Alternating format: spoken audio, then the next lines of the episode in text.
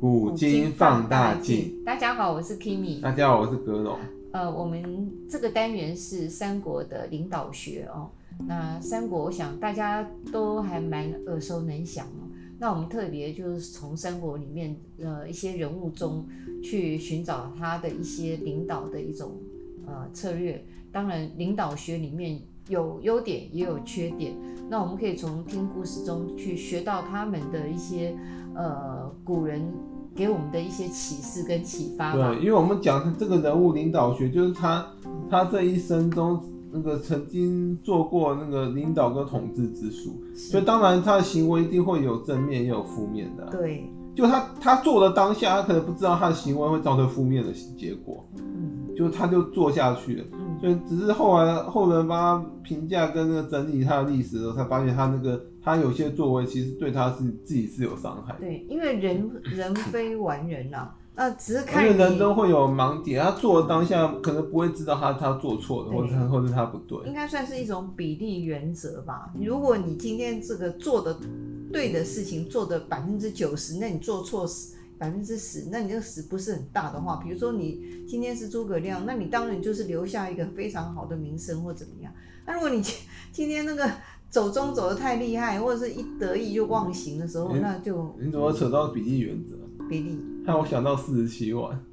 那我们现在呃，我们现在就回到我们的三国里面，我们上个礼拜有介绍到董卓哦，啊，董卓其实是嘖死在一个女人的手里，就是貂蝉，对他等于其实其实是其实是死在貂蝉手里，可以这么说。十八路诸侯没有把他打败，是一个女人把他打败，因为十八路诸侯就人心就绝对各怀鬼不齐胎啊，就各怀鬼胎啊，就这种联盟通常都各怀鬼胎嘛。是你就那二战，那轴心国还不就三个国家都是各怀鬼胎啊？那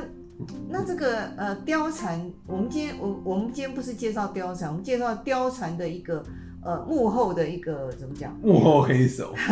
对，幕后的引舞者，对，那月呃，貂蝉是她的干女儿，是义女。义哦、女对。对，那我们今天今天要介绍的嗯，可是，能就跟我们现在一样，什么干女儿、义女，可能都是点点 点。那我们就把这个主角搬出来，就是王允。对，我们这集要讲的是王允，好，那王允对于三国的影响也很大。如果不是他的话，董不是卓他没的那么话快死啊不，是他的话，后面那些诸侯可能没得玩，因为董卓可能可能可以不把见持得会很死，久。他不见对，得会不死。见得会死他。不死的话，那些诸侯出不了头，被他这样压在底也下那就样。没有三国了哈。对啊，就跟那个没有张角、没有三国一样，对，因为张角、黄巾之乱，我们上次有讲到，造成汉灵帝开放地方征兵权，让那些诸侯能够自自行招兵嘛。嗯，不然的话，他们最后怎么会有兵马能够威逼中央，然后变变诸侯割据？是。对啊，那王允他怎么会想到用这种连环计把这个美女啊，然后来制造这个矛盾，制造这个董卓跟他的义子哦，那个吕布的矛盾哦，他是怎么会想到这种计谋对？他好像蛮厉害的哦。王这一允点其实好像跟吕布是同乡诶、哦，他字子思，他是秉州太原人，他们可能不认识啊，嗯嗯嗯，只是后来这个王允跟吕布会面的时候，跟有提到这一点，因为同乡其实在当时是蛮蛮能够取信于人的， 对啊，就是那种同乡之谊啊，人对家啊说这个同校啦、对啊同乡对啊都是会有一点拉近距离对嘛啊。嗯他是东汉时官员，嗯，然后他是一个等于他也他是他是个世家哦王家，哦，他是那个祁县的王室的始祖。嗯，所以他也是这个世家后代哦。对啊，对啊，有很好的家世，对啊，他他应该绝对是那种那种那种那种那种什么世家那种官二代那种，因嗯，为你看他在那他那个他等于说后来好像升官都升得很顺 欸，因为一般来说，因为因为汉朝是采取那种举荐制的，哦就是说如果你没有熟人帮你举荐的话，你基本上很难当官或出头。那这个官二代很容很容易被举荐嘛，对，就是你你家里你要关系好操纵，嘛你要操纵有人，人家肯对啊举荐你，像那么对啊像曹操那种也也是某某种官二代，他虽然是宦官之后啊，也是一个官啊，对啊，他的宦宦官也是的官，他的他是宦官的那个朝臣的养子啊，嗯可是可是当时宦官势力很庞大，虽然也算当宦官，然然，当后然啊那个袁绍也是官二代啊，那世家，那袁家天下第一世家，难怪人家都喜欢当官二代、富二代，其实总是有好处其嘛。实刘备也算某种也方面也算是二代啊，官他二是这个代他是汉室宗亲啊，他自称的啦， 没有汉献帝有帮他认证，封他 的，所以他族谱有找到。汉献帝的认证是要打引号，他可能有他的一些不管怎么样，想嗯那法个因为皇帝认证他是真的，所以他就他就是真的真的汉室宗亲就的。是假的也变真的。对，没错，就是他说皇室族谱有他的名字啊，那你那个这种这种你也不能反驳皇帝啊，对啊，连那个连曹操都不敢反驳说皇帝你在胡说八道。所以王允就等于算是搭着顺风车对对嘛，对对哦官二代。你看他在嗯汉献帝初年的时候就担任了司徒、哎，司徒蛮大的，那时候王允应该也算年轻啊，还有尚书令，对啊，对啊，是很厉害欸哦。然后等于是对皇帝重用的人，对，哦当时当时的皇帝就汉献帝，他只是个傀儡，明眼人都知道他是董卓立被嗯立上来的。他一定很恨董卓。对，因为董卓杀，先不说董卓那个杀了他哥，毒杀他哥哥啊，毒杀哥哥这个行为，可能就让汉献帝那个非常不放心他，想说你会不会哪天也把哪一我嗯天也会也杀把我我毒杀我？一对定啊，对，而且。而且董卓那个人，我们之前有讲到，他就是行为就告诉你说他想称帝， 对啊，所以他等于跟皇帝天然就是死仇，就是他一直想弄死汉献帝，自己只当是皇帝。还没有还没有下手手啊，啊，或是 timing 不对，或者还没部所以署汉好。献帝想要先所以汉先献对，所以汉献帝先反扑，所以汉献帝如果不想死，不想丢掉皇位，他他只能性够命先不下保手为强。对，都没有错。那对汉献帝还算是蛮有蛮有头脑的人哦。对，只是汉献帝可以一时想不到怎么除掉董卓，然后这时候王允就帮他想了一个方法。嗯，王因为王允那个基本上是个很矛盾，他一方面是蛮忠于汉汉朝汉朝汉室的，嗯嗯，因为他他忠他忠诚的对象可能不见得是皇帝，可他对汉朝朝廷是蛮忠心的。嗯可是他一方面又又想要谋取自己的实力，嗯嗯，就他想要往更高位爬，然后他他就他想把持朝政，应该这么讲。嗯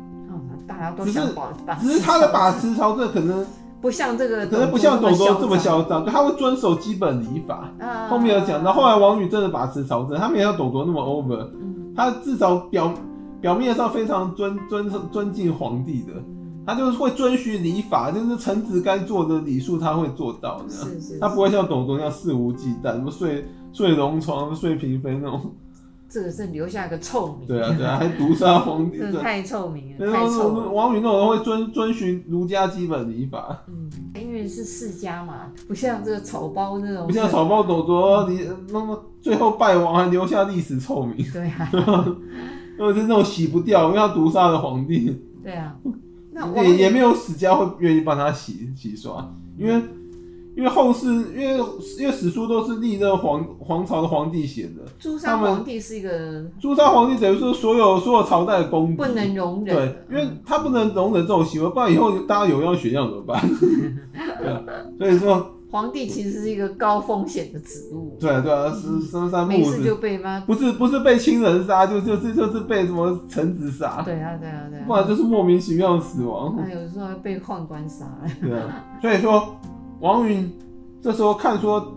皇帝被董卓当成傀儡嘛，董卓大权在握，把持朝政，嗯，他就他为了自己往往高处爬，也为了为了那个汉朝汉室，所以他看不下去，他就策划一个诛杀董卓的行动，叫连环计，对，叫连环计。而且上一集因为时间关系，董卓的时候我没有仔细讲连环计，我们这这时候这边可以讲到。嗯因为王允这时候要刺杀董卓，他当然计划做的稍微周密一点，嗯不能够说那个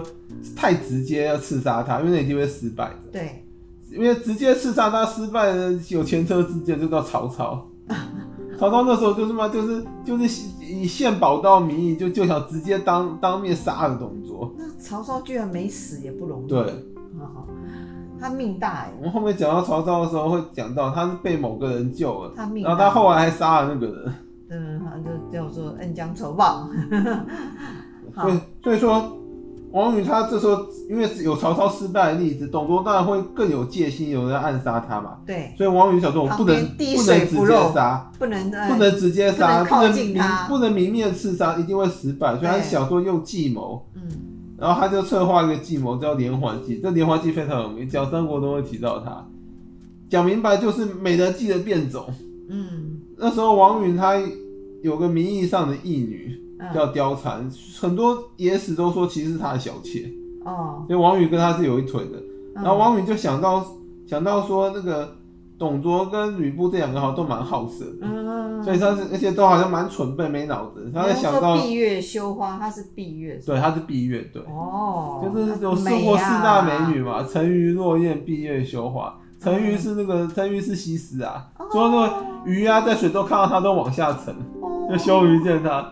然后闭月就是貂月蝉，亮从月亮看到它都会躲到乌云里面。那美到这种没有什程么度对啊！ 然后那个那个那个落雁说是那个赵飞燕，说那个燕子都会看到它都会掉下来。 然后那个羞花就说那个杨玉环，说那个说那个什么花园里的花看到它都会垂下去。 哎呦，真会形容对啊这这四个美女。对啊那如果这四个 PK，那到底谁赢啊？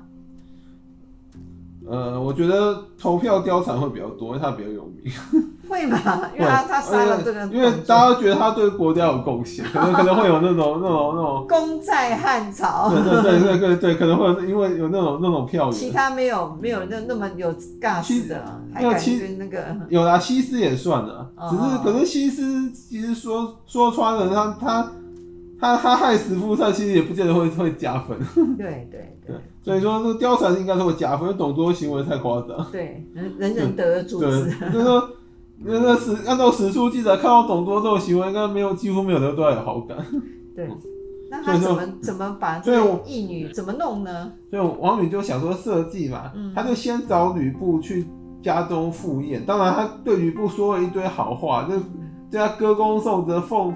奉承他。吕布听了就暗爽，因为吕布那个他其实是比较低阶出身的无嘛，脑了，不是他的阶层是那种有点偏平民那种嘛，啊，所以他追那个王不允是是种世，家对的，王允是个世家，然后是个名比臣，较会嗯懂啊嗯又得玩，这个又位又位居三公，然后嗯然后又对他奉承，他听也是暗爽，就是你那么身居高位的都都这样逢迎我了，都这嗯样都这样赞美我，然后就欣然赴宴。嗯然后在宴席中，王允就叫那个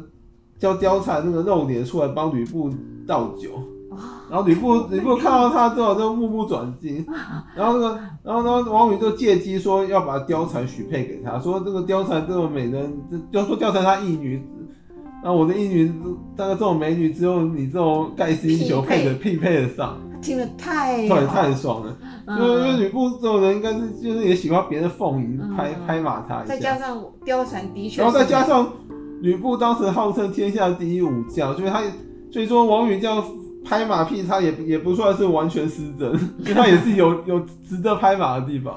就是蛮呃对啊蛮你写看实的，你看刘备、关羽、张飞三个打他一个，居然没有把没有没有打赢他、欸。这厉害， 对啊嗯，天下第一武士，对啊，什么三打一都没有那个那个。打成平手虽，啊然虽然刘虽然刘备可能是扯后腿的，后来吕布替他暗爽，然后王允就跟他说，他要筹备婚礼，要那个到时候某一日要某一日之后让那个貂蝉跟他完婚，哦，他就也，等着那一天。嗯，然后王允那个那个贱人啊，他他就他就他就回头之后又找那个董卓去他府上赴宴，因为他又是因为他那时候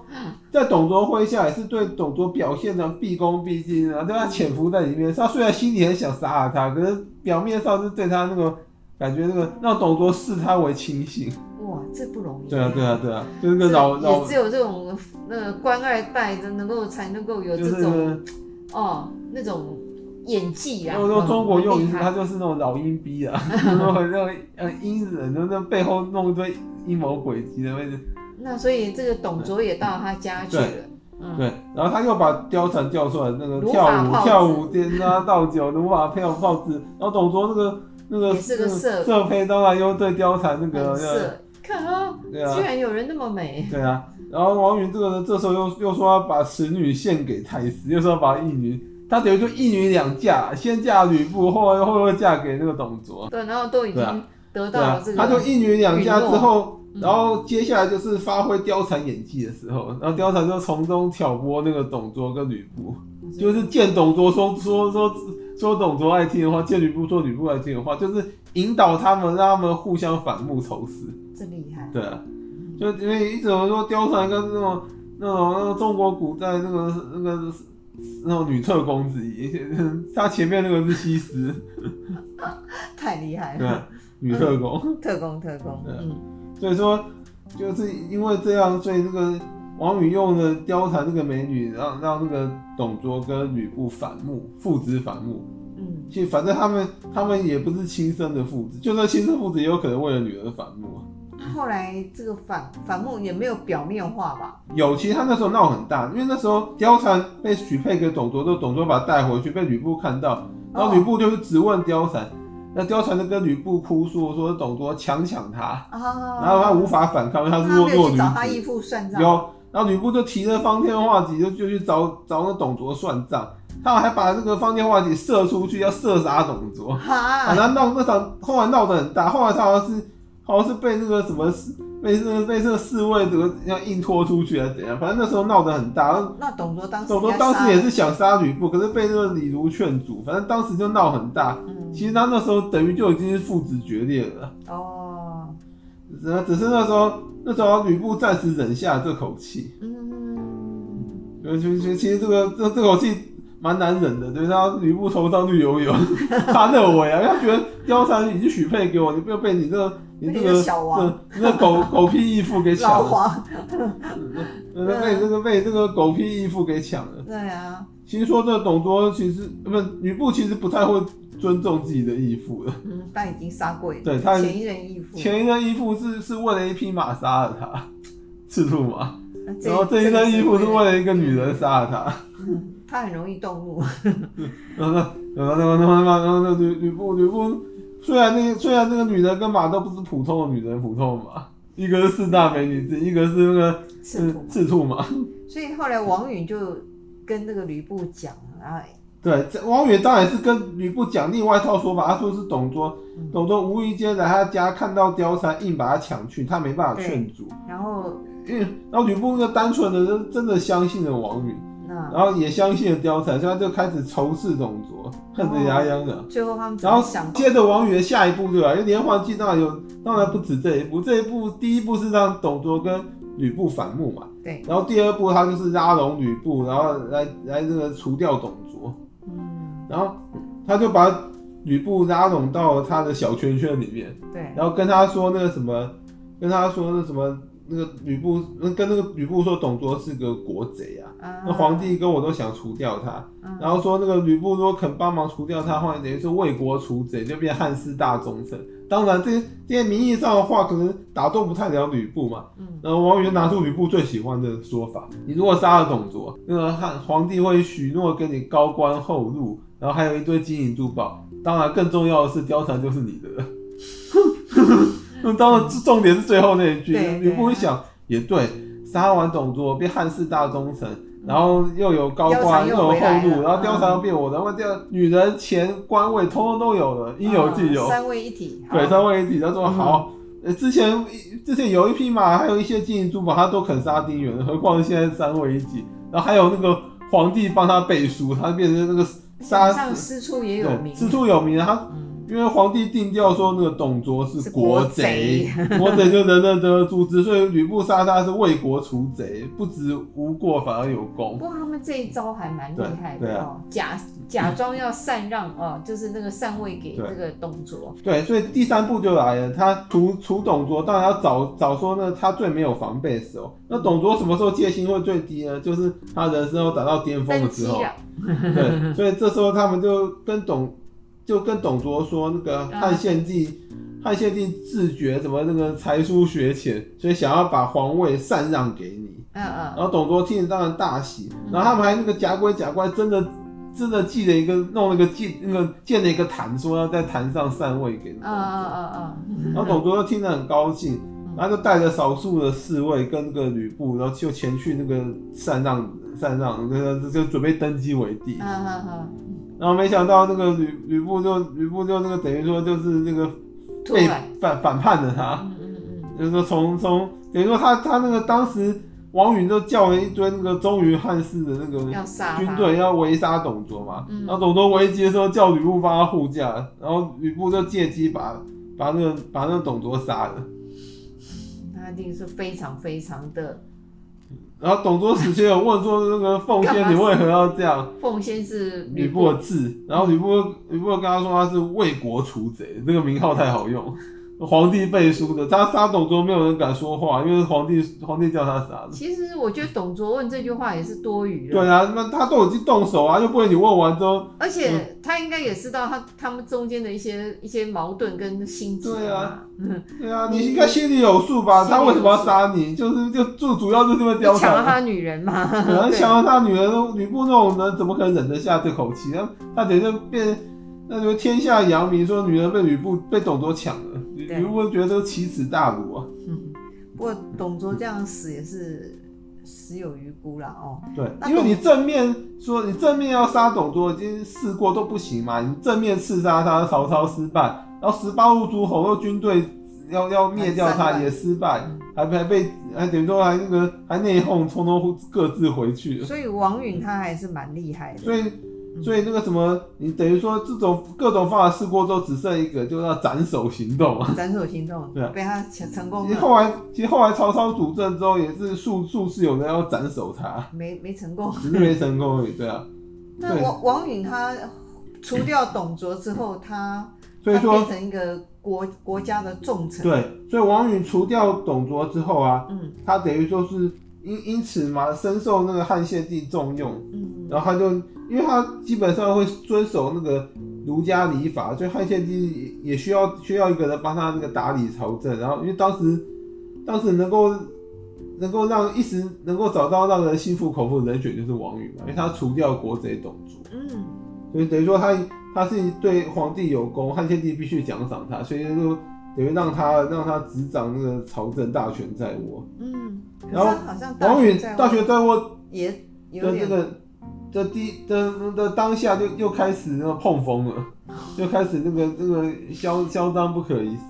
嗯，我怀疑这可能是王允的一部分本性，对，所以他等于说他得志就开始猖狂了。嗯他他干他干的第一件蠢事是他杀了当时的天下名士蔡邕，蔡文姬的爸爸。为什么要杀他？因为蔡邕哦，之前跟他好像那个有政过节政治理念不合有过节，嗯然后蔡邕蔡邕因为当时董卓主政期间对他其实很好，嗯所以当时董卓死了，那大臣人人都唾弃他，只有蔡邕去帮他哭墓，哦，这样也不行，因为蔡邕因为因为蔡邕可能觉得说他他那个他是有恩报恩，董卓对他是不错，他得要去帮他呃哭对，一墓，码归一码，对一码归一码啊，所以王允就找这个理理由就把蔡邕给杀了，说要去为国贼哭墓什么的。唉，然后结果他杀完蔡邕之后的后果，就是王允大失了民心，还有当时的那种，因为当时蔡邕是那种天下名人名士，嗯，那种名士你不能乱杀的。，对，有一个名士很有名，叫祢衡。嗯，祢衡最有名的是常常指着曹操鼻子破口大 骂，然后把他骂，把他骂个跟跟龟孙子一样。那曹操对他恨得牙痒，都不敢直接动动刀杀他，嗯他还只只能借刀杀人。后来那个曹操是把祢衡引荐去别人那边，让别的诸侯把他杀了。哦，所以说曹操曹操那种那种人都都都不敢明面上杀名 士，就是所以那个王允不知道在想什么，他就把名士蔡邕给直接就是啊杀他了。做错第一步，对哦然后第二步是更致命的，就嗯是王允那时候不知道是哪个劲不对，还是因为他小说吕布是我盟友，他就很嚣张。他那时候居然主导压迫董卓余党，然后导致那个西凉军余党反扑，嗯长安失守。那时候董卓一死嘛，嗯因为西凉军那些余他应该余把党他收编嘛，余党就人人自危，想说会被会被因此被拘拘啊。然后，然后这时候他们就上书给那个王允跟皇帝，希望那个王允皇帝能够下一道敕书给他赦免他们罪状。他们想要什么解甲归田之类。这样很好啊，对然后王允那个家伙不知道哪一个计不对，他居然拒绝了西凉军的这个请所以他们求都，有罪对，就对说了，他们是罪人，说一定要把他们消灭掉。啊，对，然后就他们就叫他就叫他就叫那个吕布要率军去讨灭他们。哎呀，真是对的，吧？哪一个记不对？他西凉军就被他逼到没有活路了，有的就跑到十八路诸侯那边去对啊了，没有，因为西凉军就当时很多是想跑回西凉嘛。嗯可是那时候我们之前有讲到，西凉军中有个有个非常非常非常阴狠的谋士叫贾诩啊。董卓活活的时候他，他他不显山不露水，因为他要他是他是个比较想要保命为优先的谋士。然后，可是王允的行为已经已经等于说已经危及到他的生命了。他开始因为他在西凉军中，王允说说拒绝赦免任西洋军任何人，要全部全部诛杀诛九族，所以他这个等于范围扫到贾诩，所以贾诩想说那你们你想你想要我的命，我先要你的命，所以贾诩这时候就去跟当时西凉军的余孽中的两位那个 leader 李觉跟郭汜说，如果如果你们放弃兵权去解甲归田啊，嗯那么那个王允只要派派一两个官吏就可以把我们缉拿到案，然后杀你全家。那所以他说军权不可放，你还不我们还不如聚集西凉军的所有拼死一所有搏所有势力拼死一搏，直接进直接进军长安，攻呃攻下长安前，然后除掉王允，然后把持皇帝。然后他说这样子我们就可以执活掌路执掌朝政，这是西凉军唯一的活路。对啊，他这样讲对也有道理。对，所以因为贾诩去帮那个李觉郭是出谋划策，所以那个西凉军就就拼了又就率十万大军直扑长安城哇，。他们那时候还有那么多后兵马哦然，后后代有帮贾诩这个这个计谋弄了一个名称叫贾诩乱 舞，反正贾诩为了保他自己的命，然后就就去那个就去就去那个什么帮帮西凉军那个献献计，嗯，就贾诩蛮厉害。对，所以说那个长安城就被失守了。是王允自己以为不对呀、对啊，然后王允那个那个弱智就自食恶果，然后后来那个就被那个什么李觉跟郭汜啊逼迫到只能跳绳自杀，嗯，因为他在自杀前那个李觉郭汜好像就是有有那时候皇那时候那个时候皇城那个外城已经被攻陷了嘛，嗯只剩内内攻。那李觉郭汜就有跟那个汉献帝说，我们不，我们说我们起兵不是要造反，我们是要来诛杀奸臣王允。那这样讲也对啊，对啊啊，就是要找个由头，也不能说我是来造皇帝反的、啊，那个再没脑子也不会这样讲，就是就说我是来清君侧的意思，我是来诛杀奸臣王允，说嗯说王允蒙蔽圣上，然后造成那个你跟我们西凉军的误会之类的，嗯所以反正就是汉献帝逼迫当然也知那时候逼迫汉献献帝那个放掉了那是个那王允个舍弃王允，让他。死，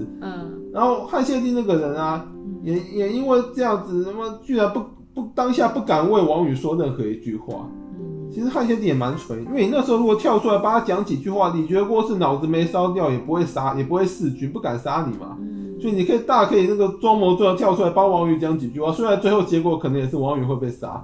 可是至少在那汉朝臣子的眼中看起来，皇帝还肯帮他们那个出头，等于你为皇帝尽忠还算值得。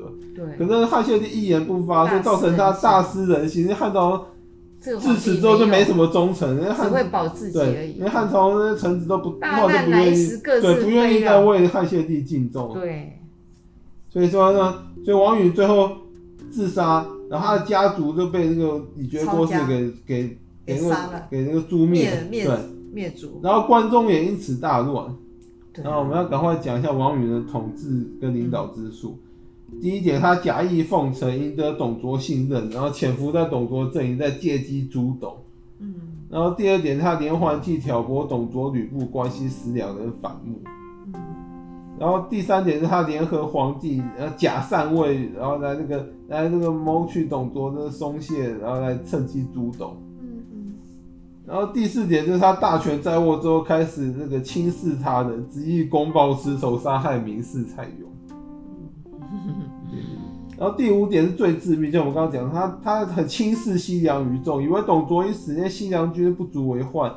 所以他他不肯赦免西凉于众，致使西凉于众只能反叛，因为他没有退路。然后攻陷长安之后，让王允因此生死。所以我们也也也可以把它呃归纳整理，就是说他也是一个有聪明，可是不代表有智慧的人。对，呃，那王允那个连环计可能只是他灵机一动想到，对那不代表他这个人是有智慧，他他没有政治智慧。嗯对，那那而个且他拒绝，从他拒绝赦免西凉于众，可以知道他那个人个性个性太强硬了，而且也是不懂妥协。不懂妥协，然后得意之后也是然后会会猖也狂，是会猖狂，也有会往得意走中忘形，就走在走中。而且他不知道得饶人处且饶人，对穷寇莫追啊对。，而且他杀蔡邕也莫名其妙，蔡邕对他完全没威胁，嗯对啊只是因为以前政治理念跟他不合，可能有得罪过他，他就公报私仇，硬把人家杀了。他不懂得化干戈为因为玉，哎蔡邕当时是天下名士，因为他嗯对，不能随撒对随便撒，因为他那个，因为他很有名，他当时等于是天下读书人的榜样跟那个标杆，是啊是啊因为他他他立过一个东西叫西西平石碑，哦还立在那个那个洛阳太学外面，所以他等于说是天下文人之首，你去杀这种人物，那 那杀手人物对你他可能嫉在妒摆他吧。对，可是杀你要杀我想杀完的后果对你百害而无一利啊！你是杀了他没多久，自己就下去他陪们他可，能 是有自己就下去陪他。余量情节啦。对，有可能记住他。对，人家说这个，嗯，你既然读书，你应该知道以和为贵。他可能这一点他没有做所以到，王允应该是那也种，是为了自己那个铺儒上了一条那死儒路。家的儒学只学到表面。对他铺上了一个死路，把自己找到一对，他个后来把持朝政的时候，虽然表面上对汉献帝毕恭毕敬，其实也也感觉他也是蛮轻视皇帝。没错没错，然后第六点是他自己死就算了，他害到了汉献帝刘协，让他原形毕露，让让那个大臣知道他是一个那个他是个自私毛自保的皇帝，对因为他对王允的死无动于衷，所以让他丧尽了朝臣之心。自此哦，汉室就没什么忠臣，所以后来曹操在把持他之后，就没有什么人愿意为刘协尽忠。对只有呢外地诸侯很愿意为他尽忠，因为打的因为要打着皇帝的名号来来那个来除掉曹操，没应该错这样说，因为他们也是为了谋实力。没错。然后因为时间关系，王宇就讲到这。好，好谢谢谢大大家拜拜拜拜